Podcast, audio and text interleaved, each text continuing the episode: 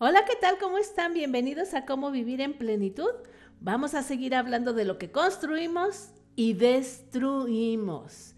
Bienvenidos al 89.9 de FM, Radio Tecnológico de Celaya. Les saluda como siempre su servidora Blanca Almanza, doctora en calidad de vida y facilitadora de grupos con enfoque humano. Yo les recuerdo que este programa tiene la intención de fomentar nuevas maneras de pensar Así que los invito a que respiren muy profundo y se dejen llevar por mi voz y mis recomendaciones. Y si no se encuentran en la ciudad, no se preocupen, pueden seguirnos por internet. Y si se pierden este capítulo o cualquier otro, lo pueden encontrar en un podcast que se llama Cómo vivir en plenitud. Este podcast está en Spotify. También pueden encontrarlo en un canal de YouTube.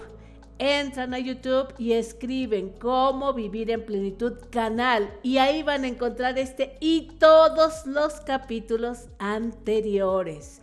Y como les decía, hoy vamos a hablar de lo que construimos y destruimos. Segunda parte. Yo creo que podría haber muchas partes de la destrucción y la construcción. Hoy vamos a hablar de esta segunda parte porque lo que construimos y destruimos es casi todo. Y bueno, para comenzar, vamos a preguntarnos cómo, cómo podemos saber si estamos construyendo o destruyendo nuestro entorno y cómo podemos darnos cuenta si ese entorno nos está destruyendo a nosotros. Porque recuerden que eso de darnos cuenta está muy complicado, es difícil ¿eh? y además es un ejercicio, no es así, ay, me di cuenta que y ya. Es un ejercicio de todos los días o de algunos días o de algún momento o de algunas situaciones. No puedo estar todo el día pensando en, ay, ¿de qué me doy cuenta? ¿De qué me doy cuenta? Pero sí, para algunos casos, algunas situaciones, por lo menos, cuando estemos escuchando el podcast o el programa de radio, vamos a respirar para permitirnos y darnos cuenta. Pero para esto hay que respirar, hay que darse ese permiso y como hablamos en el capítulo anterior, el entorno, el entorno, o sea, lo que nos rodea, nos forma, nos forma, nos va haciendo, nos va acompañando, nos impacta. Y al mismo tiempo nosotros lo formamos y lo impactamos. Veamos algún ejemplo. Vamos a ponerlo en ejemplos una persona que está en contacto con la naturaleza, que trabaja en el campo, o bien simplemente que vive en el campo, en una comunidad, pero rodeada del campo, rodeada de árboles o brechas o lo que sea, en contacto con esta naturaleza, vive muy diferente, de una forma muy distinta, sus hábitos de comida, de horarios, de consumo, sus maneras de vestirse, sus maneras de hablar, sus maneras de estar, son muy distintas a alguien que vive en una colonia donde las casas son muy pequeñas, donde lo que más hay es uh, graffiti, lo que más hay es drogadictos en las esquinas, lo que más hay es uh, malas palabras, lo que más hay es mucho, incluso este contacto físico, este contacto físico, porque cuando las personas vivimos en casas muy pequeñas, en habitaciones muy pequeñas, el contacto físico es mayor.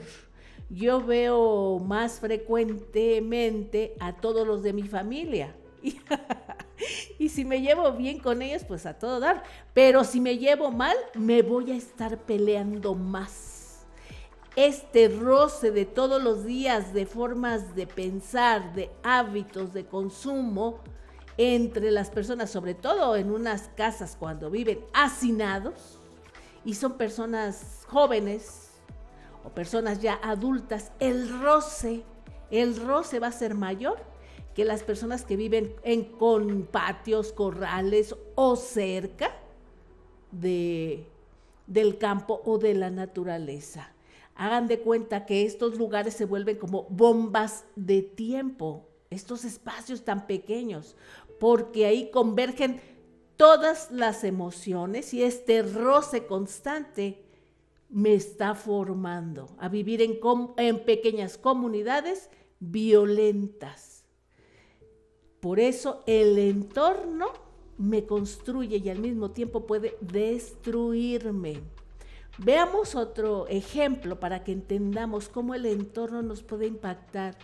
Y nos puede impactar de forma positiva, negativa o por lo menos ser más neutral o más llevadero cuando me doy cuenta y hago ciertos cambios.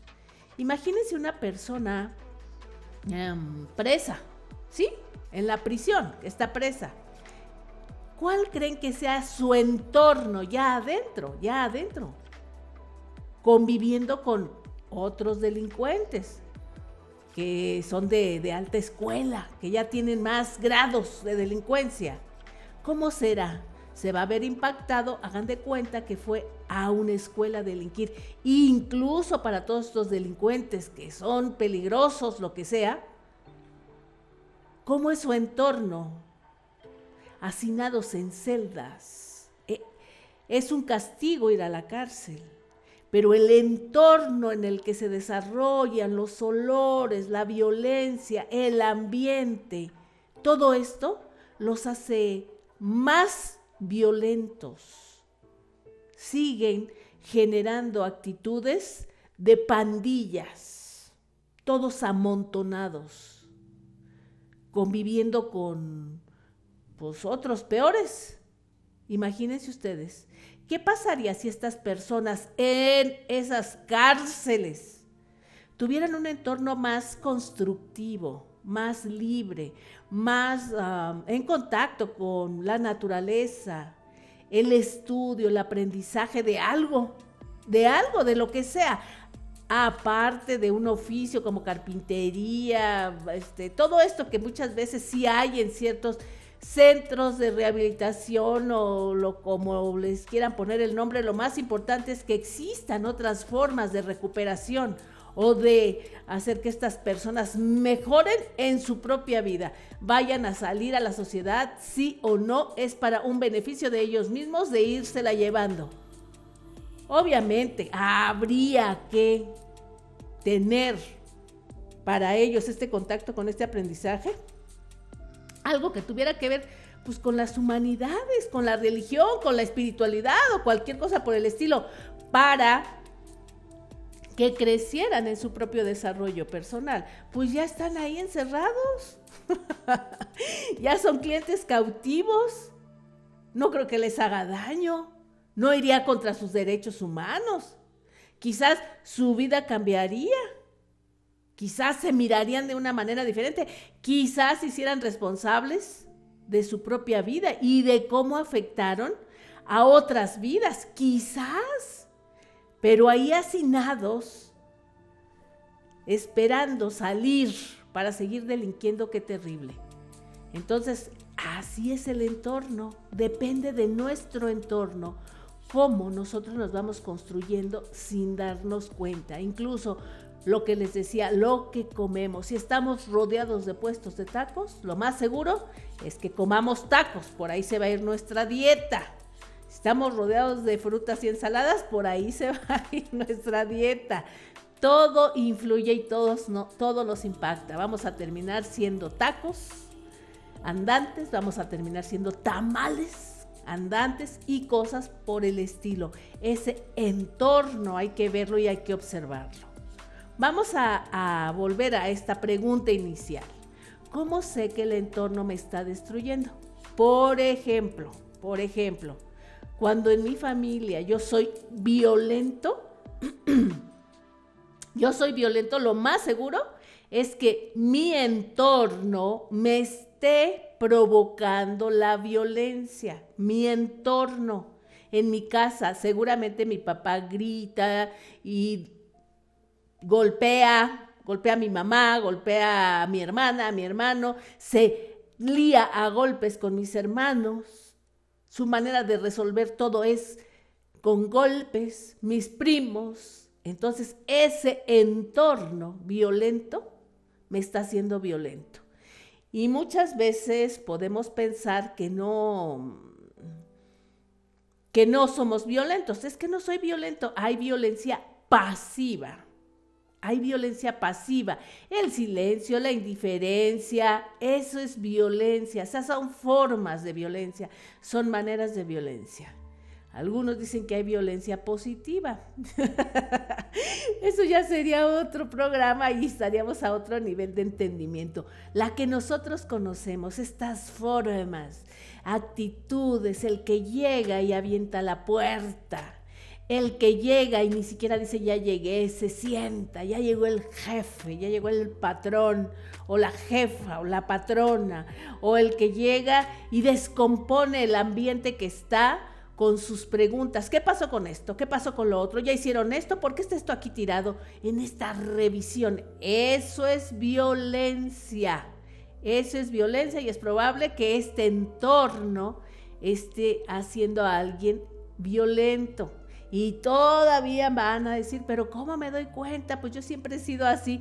El principio del que dice yo siempre he sido así y en mi casa siempre fuimos así, ya es violencia. ¿Por qué? Porque implica que los demás pues nos tienen que aguantar. ¿Me tienes que aguantar?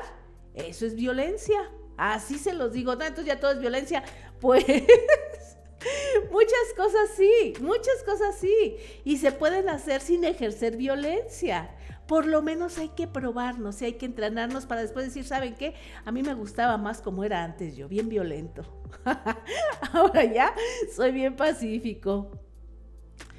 Hay que darnos cuenta. Muchas veces una manera de darnos cuenta, los padres, sobre todo los padres de familia, es a través de los hijos. A través de los hijos. Si mi hijo me contesta de cierta forma, si mi hijo no me respeta, me quiere dar eh, una patada en las espinillas, si mi hijo me hace algo, quiere decir que lo aprendió en algún lugar. Van a decir, no, pues aquí no, que yo nunca he dicho, por favor, hay que tener un gramo de humildad. A lo mejor porque lo que dejé de hacer, porque el niño ve puros programas violentos. Pero entonces, ¿dónde está mi trabajo? ¿Dónde está mi chamba de estar ah, verificando qué está haciendo mi hijo mientras que yo estoy en el WhatsApp? O en el Facebook o en donde sea. ¿Me explico? Lo que hago y lo que dejo de hacer es mi trabajo. Y si, por ejemplo, ahora he escuchado hasta que desde el kinder los niños son malos de Malolandia y violentos. Si me hablan porque mi hijo tiene ciertas conductas antisociales y ya le están haciendo reportes desde el kinder, imagínense ustedes un niño de kinder, santísimo niño de kinder, y ahorita que ya les mandan llamar porque los niños tienen conductas antisociales, pues ahí va a empezar su carrera delictiva si no me doy cuenta, si me mandan llamar por situaciones de conducta. Ahí es cuando me tengo que dar cuenta. Una cosa es darse cuenta y otra cosa es no querer darse cuenta. ¿Qué quiere decir esto? Si me están dice y dice y dice y todos, y el niño no encaja con los primos, siempre pega, siempre dice malas palabras, siempre insulta, siempre desobedece, es un, ingobernable. Pues que seguramente a este niño, él no es el problema, ¿eh? Soy yo el problema o el entorno es el problema. Seguramente el entorno lo está afectando.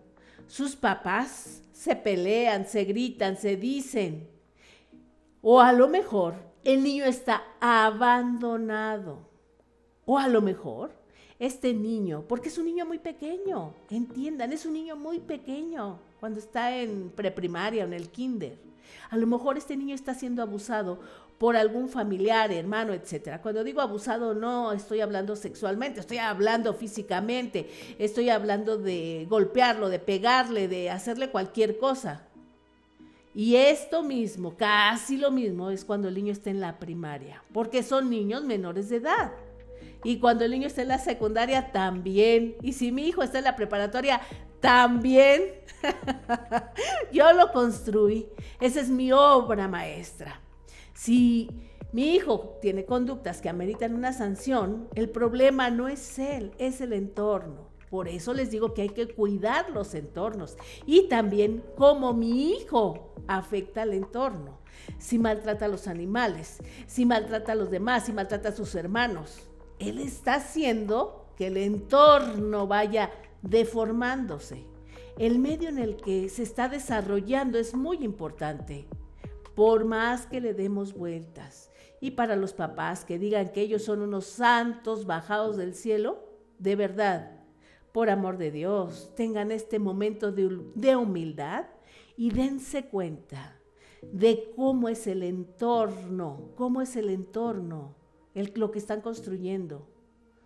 No es que sean malos padres, bueno, algunos sí, ¿eh? Algunos definitivamente sí, sí, sí, sí, hay que darles una certificación de malos padres. Algunos otros quizás es que no se dan cuenta, quizás han tenido que esforzarse mucho para darles algo pues algo mejor a sus hijos y los dejan solos por muchos tiempos. Si se hacen conscientes, si nos hacemos conscientes de eso, de verdad ya es un gran avance. ¿Sabes qué? Es probable que sí. Es muy probable que así sea. Porque cuando me doy cuenta, ya incluso hablo desde otro lugar, actúo desde otro lugar, mi, mi sentir es diferente.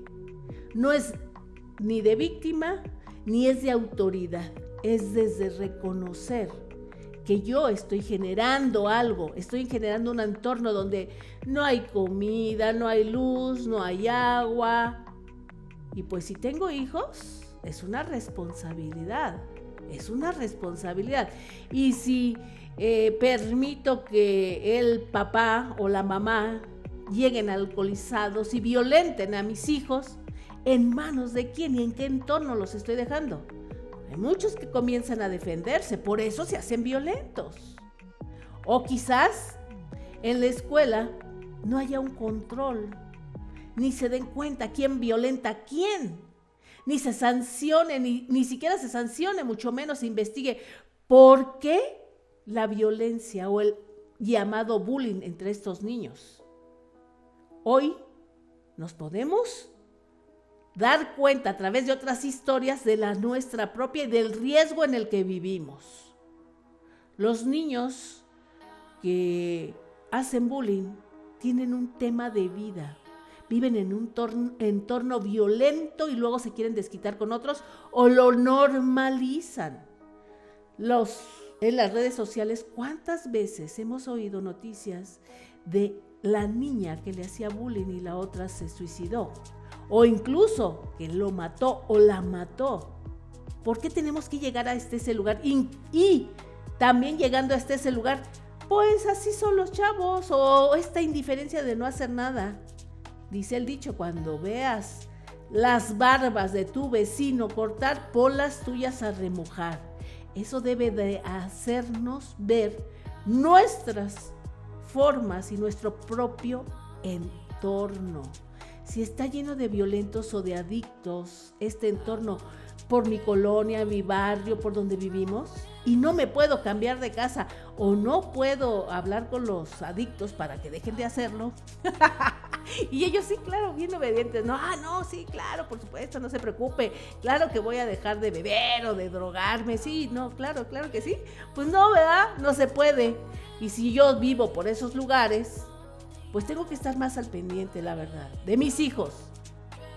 Y si, mi, y si mi hijo, por ejemplo, le gusta irse a la calle decir que se va a ir aquí a la cancha de básquetbol o que va a ir a, a jugar fútbol y la zona por donde vivo es riesgosa, donde lo que más hay es viciosos, y mi hijo regresa después de cuántas horas, o regresa en la noche, o regresa, como les digo, a veces con unos tenis nuevos, una bici nueva, Ah, qué caray. Ah, qué caray.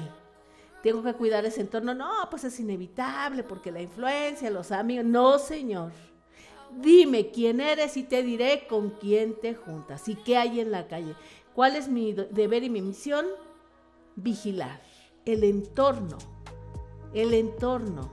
Y sé que es muy difícil sustraerse a ciertos entornos porque ahí vivimos, porque hay ni modo, pues ahí vivimos, es para lo que nos alcanza Pero entonces hay que redoblar esfuerzos y procurarles a nuestros hijos primero un entorno de paz, de confianza en la casa. Luego, el contacto con este entorno deportivo donde a los muchachos les gusta competir, donde les gusta el reconocimiento y puede ser a través del deporte. El contacto con la naturaleza para ir a caminar, escalar, correr en algún lugar cercano.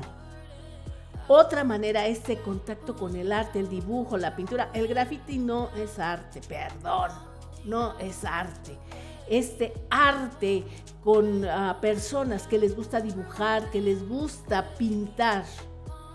Y el contacto y ese entorno con la familia.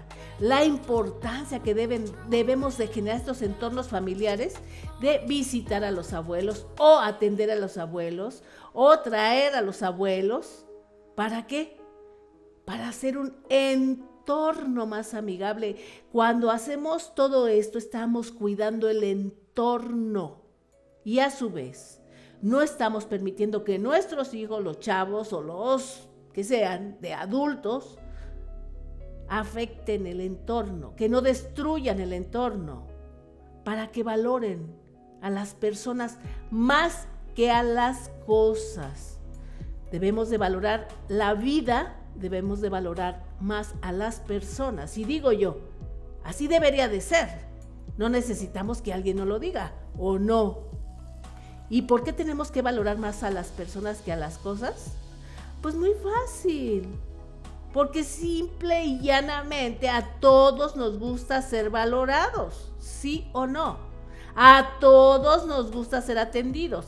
A todos nos gusta ser tomados en cuenta. Pero ¿cómo lo vamos a hacer si lo que más nos importa son las cosas, son los objetos? Antes que ni yo mismo, ni ese amor propio, esa autoestima. Hay que valorarnos. y decía yo, ¿cómo sé si yo, yo, yo estoy destruyendo mi entorno? Ay, pues sigo, nos haríamos tontos, pues si no respetamos la naturaleza, los árboles, si tiramos basura, si desperdiciamos el agua, que me tienen que decir, no desperdicies el agua, porque como no tengo conciencia, pues ahí la tiro. Si desperdicio la luz, la energía eléctrica, si me robo el agua, si me robo cualquier cosa, cualquier servicio, la luz, si me robo lo que, pues no sé, lo que esté enfrente de mí lo que está enfrente de mí, los lápices, las plumas, las cosas, las hojas de mi área de trabajo, pues digo, estoy destruyendo mi entorno, lo estoy destruyendo. Porque esa falta de árboles destruidos, por ejemplo, van a provocar cambios climáticos. Ay, si por un árbol uno diría, ¿no? Ya los escucho. Ay, por un árbol. Pues sí, nada más que, ¿qué creen? son muchos los que tienen esas brillantes ideas, son miles y son millones y se multiplica la maldad. La maldad se contagia, el entorno hace, el entorno de maldad hace a gente mala, hace a gente insensible. Y si no hay árboles, y si ya alteré el clima y esto y lo otro, pues va a llover cuando no tiene que llover, va a ser frío cuando no haya frío.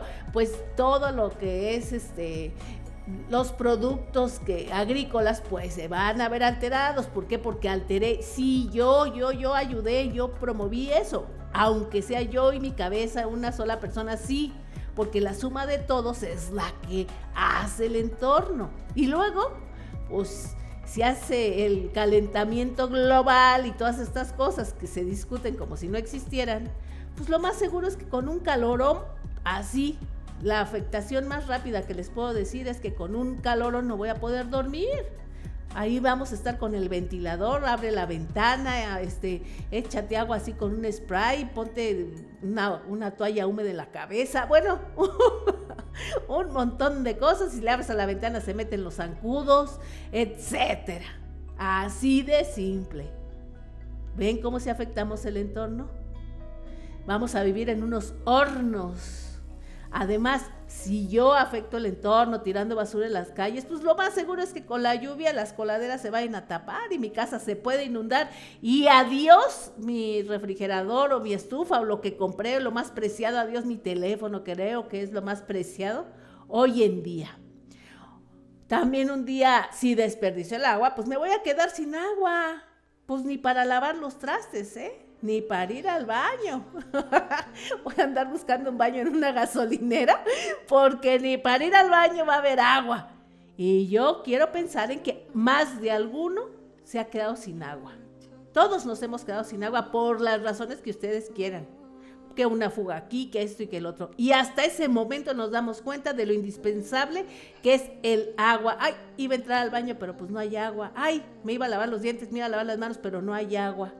Ah, sí, también si me robo el agua, pues voy a dejar este ejemplo de, en mi casa, de que todo se puede robar, no, sí, y luego las excusas, no, el gobierno es bien ratero, o los de allá son, se roban más cosas que yo, esa cultura de los otros son peores. Compárate con los mejores, no con los peores, porque eso es para justificarte. Ay, qué indignante qué poco digno es eso, cuando nos comparamos con alguien peor. Los de allá roban más, hay otros que se roban cosas peores y no les hace nada. Estamos hablando de nosotros mismos, de nuestra responsabilidad. Y luego, si nos robamos el agua con tanto ratero, porque les digo que no nada más la idea es de uno, es de miles, se multiplica, seguramente van a tener que subir las cuotas. Pues sí, pues sí, porque no todos pagan y así sucesivamente y todos salimos perjudicados. Tengo que cuidar mi entorno, si en mi casa no cuido el orden, el orden hace el entorno, el orden, la limpieza, tengo trastes acumulados ahí sin lavar, ropa tirada por todos lados, camas sin tender, baños sucios, puertas descompuestas. Eso está formando a una persona.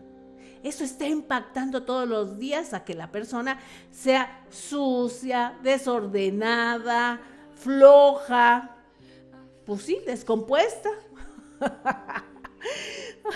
así nos está construyendo la vida si así está nuestro, nuestra casa. Fíjense que les quiero compartir que un día fui a dar un curso a una preparatoria en una comunidad.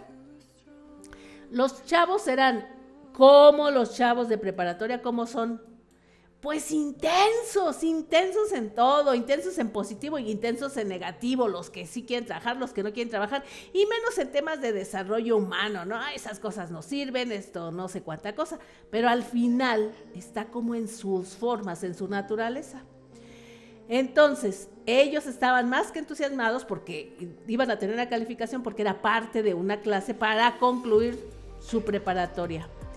Y obviamente lo que más escuchaba ahí eran todas las, pues sus proyectos de vida, estas ilusiones que tenían todos estos chicos de prepa para seguir estudiando. El curso que yo di fue en un aula en donde ellos tomaban clases, ellos tomaban clases.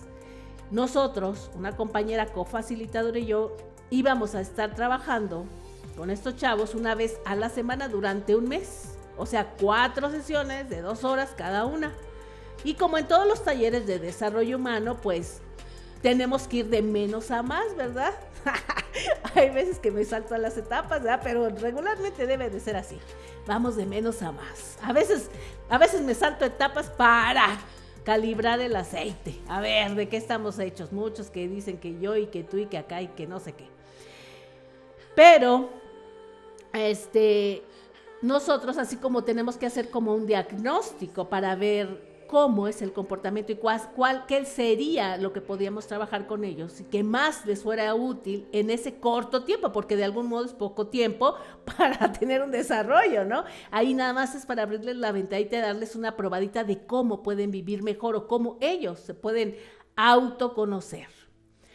En este diagnóstico, para comenzar, en mi observación, el aula tenía no tenía ventanas, tenía unas pequeñas ventanitas en la parte de arriba del salón.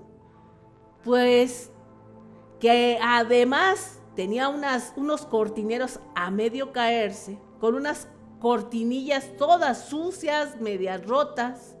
Y no tenía ningún sentido tener estas cortinas ahí arriba donde nadie puede ver. ni para afuera ni para adentro. también no había orden, porque no había filas en el salón. No había filas, de verdad, estaban como amontonaditos, así como que hacían sus grupitos, y así los maestros les daban clases. No había orden, no había filas, el maestro no podía pasar por en medio de ellos, y eran más de 40 chavos en el aula. Hacían sus grupos, no estaban alineados. Así, imagínense cuánto batallar y ya desde ahí cambia. Este es el entorno. Este es el entorno. Y luego, pues como no había esta idea de orden y de autoridad y de nada, casi todos sacaban su teléfono, pues mientras tú hablabas de que se iba a tratar el taller, de esto y lo otro. Como este experimento, y como les digo, para ah, medir el aceite, calibrar estos aceites, pasamos una canastita y les pedimos que pusieran ahí sus teléfonos, que iban a estar seguros, iban a estar a la vista de todos, nadie se los iba a robar. no, bueno, casi un imposible. Sentían que les pedíamos que el alma, la mitad de la vida, les costó tanto trabajo. Hubo quien en vez del teléfono aventó a la cesta este, una calculadora, de verdad, una calculadora y no el teléfono. ¿Para qué? No lo sé. También hablaba, pues estamos en este ejercicio de vamos a presentarnos, preséntate de la manera que quieras, con una palabra que te guste, como te identifiques. Había este, esta violencia, a veces implícita y a veces explícita entre ellos. Había niños jóvenes muy tímidos porque apenas se levantaba a presentarse uno u otro y los demás empezaban a reírse. No había esta parte de orden y de respeto sobre el otro. Pero en momentos en el desarrollo del taller, como les decía, que estuvimos trabajando con ellos por semanas, teníamos que trabajar en equipos. Y los equipos se hacían de manera aleatoria, no sus grupos. Les costó mucho trabajo entender eso, les costó mucho adaptarse porque les caía mal fulanito, porque esto, porque lo otro. Tuvimos que hacer muchos, mucho trabajo de integración y de verdad el que se sentaba de un lado opuesto al otro ni siquiera conocía la vida del otro, se caían mal y ni siquiera sabía nada de su vida a lo largo de estos tres años que habían estado ahí juntos. La falta de conocimiento entre unos y otros y escuchar sus historias de vida de cada uno de ellos. Los llevó por lo menos a desvanecer sus eh, diferencias, porque llegaban a ser muy marcadas. Ah, llegó un momento en que había que recorrer las bancas porque teníamos que trabajar en equipos y hicimos los equipos de manera aleatoria.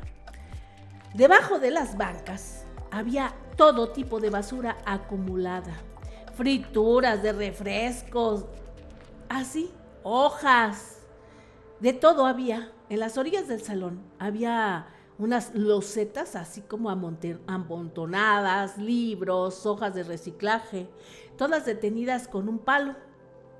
Digo yo, con esta observadora crítica, imagínense, en un aula de clases no tiene sentido que haya material de construcción, ni basura debajo de las de las pupitres, de las bancas, no tiene sentido, o sí. Luego ya avanzando el taller trabajamos en equipo y todos se sentían como más cómodos si trabajábamos sin los pupitres, porque pues hacían carteles, ah, trabajaban, hablaban, compartían sus momentos más importantes durante su preparatoria, etcétera. Entonces, ese tipo de trabajo que se hace, ¿no? Y había que dibujar.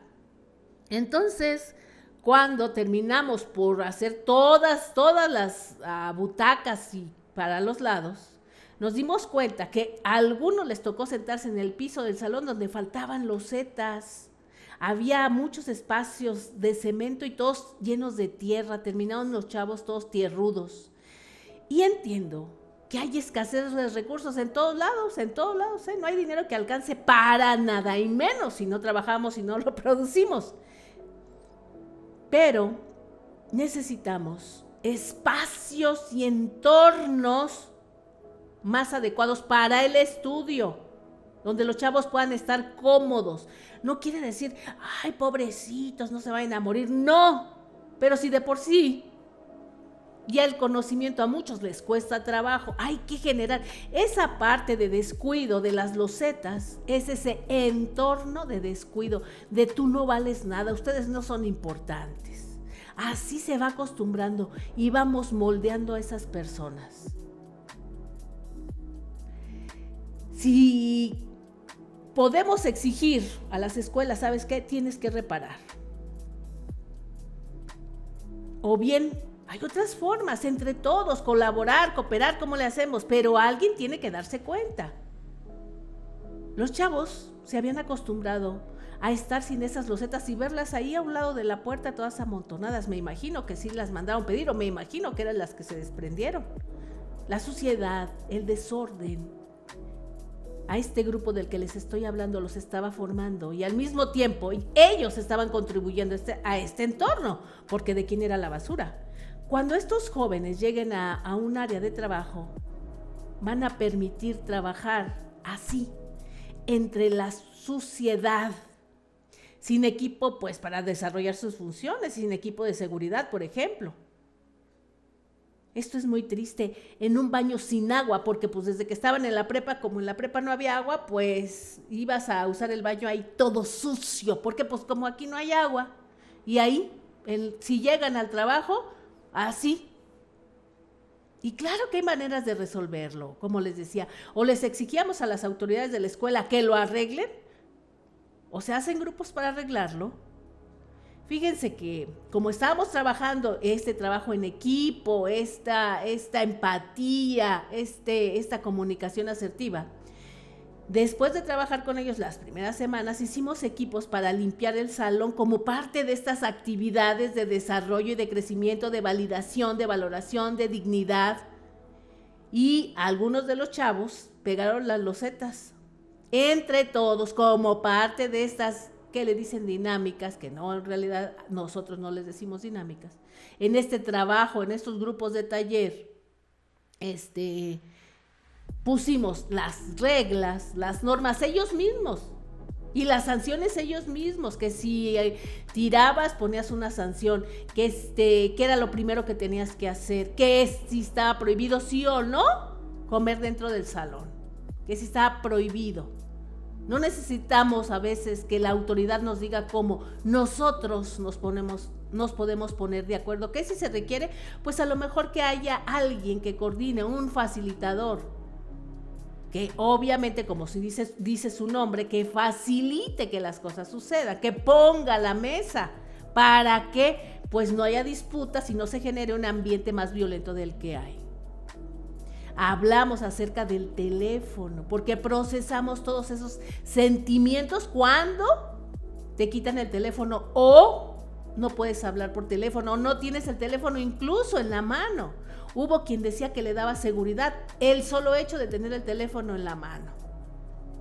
Y ahora hay que trabajar con eso. No es normal o no debería de ser. Tu seguridad es interna y depende de un factor más interno que externo. Sí influye el exterior, pero tienes que entender que aquí, en este contexto, venimos a estudiar y a trabajar cambiar, ellos mismos decidieron que una de las cosas que les hubiera gustado o de lo que se habían perdido durante todos estos tres años era conocerse más entre ellos, conocer más a sus compañeros, hacían muchos grupos que subdividían al, al mismo grupo, hacían subgrupos.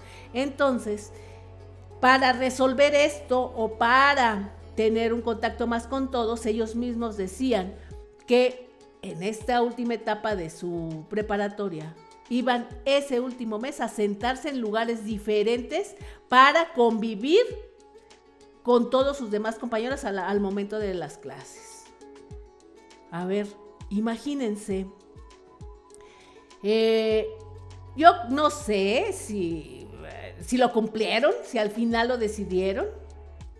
Nosotros les donamos algunas ah, cajas como archiveros para que pudieran poner ahí todas las hojas y alguna, algunos libros que tenían ahí como, pues, no sé, para consulta en su propio salón, para que hubiera un poco de orden. Terminamos el taller muy satisfechos porque se dieron cuenta cuando lleguen a su casa estos chavos, igual van a querer ver en su casa, van a vivir en un, en un entorno más amable y van a entender que es un trabajo en equipo y van a entender que no todo lo tienen que hacer los padres, que ellos también pueden hacerlo. El entorno que construimos es muy importante. Sería muy triste que estos chavos no se trataran con dignidad y no permitieran que fueran tratados con dignidad. Otra de las cosas que también destruimos y que no sé por qué lo de lo hacemos, para qué y por qué, es a las personas. Destruimos los entornos y las, los entornos son destruidos por las personas y nosotros nos encargamos de destruirlos o construirlos. Construirlos. Cuando nos construimos y nos tratamos con respeto, sobre todo cuando tenemos una responsabilidad en un trabajo, por ejemplo, si un jefe de un área o de una empresa trata a las personas con malas palabras, ofensas, gritos, ah, no, pues es que solo así, les, solo así entienden, ah, qué caray. Como que le hizo falta escuela, pienso yo, y le sobra mucha cantina. Le sobra cantina y le sobra calle, y le hace falta escuela. ¿Por qué? Porque está destruyendo la autoestima de aquella persona. Lo está devaluando como persona. La disciplina no tiene que ver con gritos. Ese es excusa o es desesperación. No tiene que ver con ofensas. Entiendo yo que hay momentos de crisis, sí, pero por favor, que no sea una constante, que no sea una manera de comunicación. Si así les sucede a las personas que están encargadas de grupos de personas laboralmente, si así les sucede, si para todo les gritan, para todo les ofenden o son autoritarios, Revisen si su entorno los está afectando.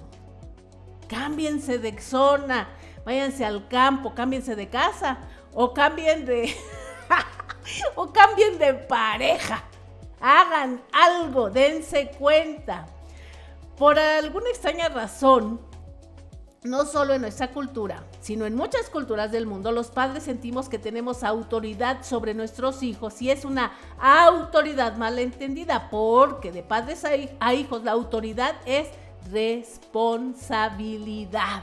Así es, no es autoridad de mover el dedo y haz esto, haz lo otro. No, no, no, no, no son ni nuestros empleados ni nuestros esclavos es esta responsabilidad porque yo sé que es lo mejor para ti, tengo más experiencia, más edad y por eso te cuido, por naturaleza o no naturaleza, por costumbre, porque nos da la gana, por las personas. Jerarquizamos casi todo, todo, incluyendo así estos niveles adentro de la casa, ¿no? Todo lo jerarquizamos, que si esto es mejor, que si esto es peor, que si esto. Como si fuera, y luego en la casa pues como yo soy acá superior, estoy más alto que tú, más grande que tú y tengo más años, nos tomamos el papel como si fuéramos los mandamás de la casa. Eso es ser autoritario. Cuando dices, así se hace y ni modo, así se hace ni modo, yo soy aquí el líder, ¿cómo la ves? Yo soy aquí el patrón, yo soy el capitán del barco. Pues sí, pero si tú como capitán del barco no te autogobiernas, el capitán del barco va a terminar como el del Titanic, hundido. Y entonces cede, por favor, el timón, amigo. Cede el timón a alguien que esté más cuerdo. Nuestros hijos no son ni nuestros experimentos ni nuestros empleados. Son nuestros tesoros, son nuestra responsabilidad, son nuestra decisión, porque ellos no pidieron venir al mundo. Y para alguien que sea muy religioso, son algo que Dios les encargó a los padres para ser mejores personas a través de quién? De sus propios hijos, para aprender a ser más tolerantes, pacientes, empáticos para ser mejores educadores, para desarrollar nuestras habilidades socioemocionales. Para eso nos mandó Dios a nuestros hijos, para los que creen en Dios. Para los que no creen en Dios, pues, ¿qué quieren que les diga? Los se los mandó la decisión, el universo, la energía en lo que crean, para ser mejores personas. Para eso tenemos a nuestros hijos, para perfeccionarnos a nosotros mismos como seres humanos, no para perfeccionarlos a ellos, nosotros. Y entonces, a sabiendas de que es así, díganme cómo tiene que ser nuestro comportamiento con nuestros hijos. A ver. Hagan sus cuentas. ¿Cómo tiene que ser? Pues la respuesta está muy fácil. Con disciplina, con amor, con responsabilidad para hacerlos a ellos también amorosos, responsables, con buenos principios, valores, humildad. No podemos destruirlos y destruir su autoestima, no tenemos derecho, y mucho menos sus ilusiones y mucho menos sus sueños de vida. No podemos darles excusas para que ellos se destruyan a sí mismos con vicios como el alcohol y las drogas. Siempre lo tengo que decir porque hay mucho y, me da el algo, me da vidas perdidas, vidas perdidas con conductas delictivas. Es muy común escuchar en lugares de estos anexos y de recuperación y estos centros donde están lo más selecto de los, de los más malos de Malolandia, a chavos y, chavas que hablan de una infancia de abandono, de violencia o de malos ejemplos. Y entonces estos vacíos los quieren sustituir con algo pues que anestesie este sentimiento y eso es muy grave. Imaginen, cuánto podemos destruir o construir desde nuestra casa, nuestra familia. Es muy importante que a nuestros hijos los veamos como a personas valiosas desde pequeños, desde chiquitos. Son bellos, son hermosos. A, cargarlos con amor. Ay, no, este no se parece a mí. Este se parece a, a su tía, quién sabe qué, que me cae bien mal. Imagínense un bebé cuánta cosa recibe y este entorno que percibe con todos sus sentidos. Tenemos que entenderlo. Esos son nuestros hijos. Vamos a verlos con personas valiosas para que ellos se vean como personas valiosas, con admiración, para que ellos se den ese valor en donde quiera que vayan y pidan lo mínimo para su dignidad. Porque si no, de verdad, de verdad se van a ir con el primer burro que les rebuzne a buscar esta validación y esta aceptación a través de, a través de qué? De puras mentiras, de puras falsedades, de puras falsedades y de puras mentiras. Necesitamos estar atentos a eso. Nuestros hijos son nuestros maestros, nuestros maestros de vida, en dónde le estoy haciendo bien y en dónde le estoy haciendo mal. Hablando de uno de mis libros. ¿Cómo sé que le estoy haciendo mal? y si yo como este principio, principio fundamental, la génesis, este principio fundamental, lo que está dentro de mí, entiendo esto, que no tengo aquí la jerarquía mayor, ni soy el patrón, ni soy el que manda y dice que sí, que no, y lo que está bien y lo que está mal. Si yo me doy cuenta y no jerarquizo a los hijos, este es mejor, este es peor, este se parece a mí, este se parece a tu familia, este parece a la familia de quién sabe quién. Si me doy cuenta desde ahí que mis hijos son mi decisión, mi responsabilidad, o bien a los religiosos, que Dios me los encargó para ser mejor yo, para mejorar yo, para ser un ser humano con principios y valores, si yo desde ahí comienzo, mi actitud va a ser diferente al momento de llamar la atención, de poner disciplina, de poner orden, lo que sea, lo que sea. Pero ya ese principio, cada quien tiene sus formas, cada quien tiene sus costumbres, hasta incluso ahí a quien le gusta decir malas palabras, ahí qué podemos hacer, de preferencia no se humillan menos. Si es por echar relajo, si es porque así nos llevamos, pues esas son sus formas. Pero con este principio de amor, con este principio de entender que fueron mi decisión. No hay peor ciego que el que no quiere ver lo que promueve con sus acciones y este entorno. Y si hay entornos peligrosos que no sé, me están afectando, pues cambien, Modifiquen, váyanse a otro entorno, váyanse a vivir al campo, en una choza, debajo de un árbol, lo que sea. Experimenten, pero no háganse responsables y vean el entorno que están construyendo. Y para finalizar, para finalizar, y en este sentido de la construcción y la, destrucción, les voy a compartir una frase de Marie Curie que dice, Marie Curie, que fue una física química polaca nacionalizada francesa, que fue premio Nobel de Química y premio Nobel de Física, nada más, imagínense ustedes si sabía algo, la mujer. Ella decía esta frase, nadie puede construir un mundo mejor sin, mejor, sin mejorar a las personas. Cada uno debe trabajar para su propia persona. Esta es una frase de esta ilustre persona. Así es que no podemos construir un mundo mejor si nosotros no trabajamos en nosotros mismos.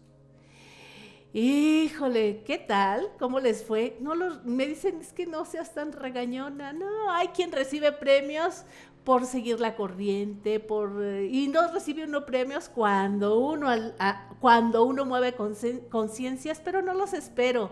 Pero esa es mi misión. Mi misión es que piensen y que se muevan, no que estén de acuerdo conmigo, que se muevan. Y si están de acuerdo conmigo, pues mejor. me despido sin antes recomendarles que me sigan en mis redes sociales en cómo vivir en plenitud por Spotify y en cómo vivir en plenitud por YouTube. Además, obviamente que este, compren mis libros, para eso están ahí, para que los lean, para que se beneficien. Están hechos desde este interés mío por regresarle algo a la vida de lo que a mí me ha dado. Este compartir, este conocimiento, estas ideas, esto que me mueve para mover a más, se encuentran en las plataformas de Mercado Libre, están en la editorial Alfa Omega y en las librerías Gandhi. Que tengan un día híjole, lleno de construcción, que construyan entornos favorables y abracen a todos y se hagan responsables. Hasta la próxima. Bye bye.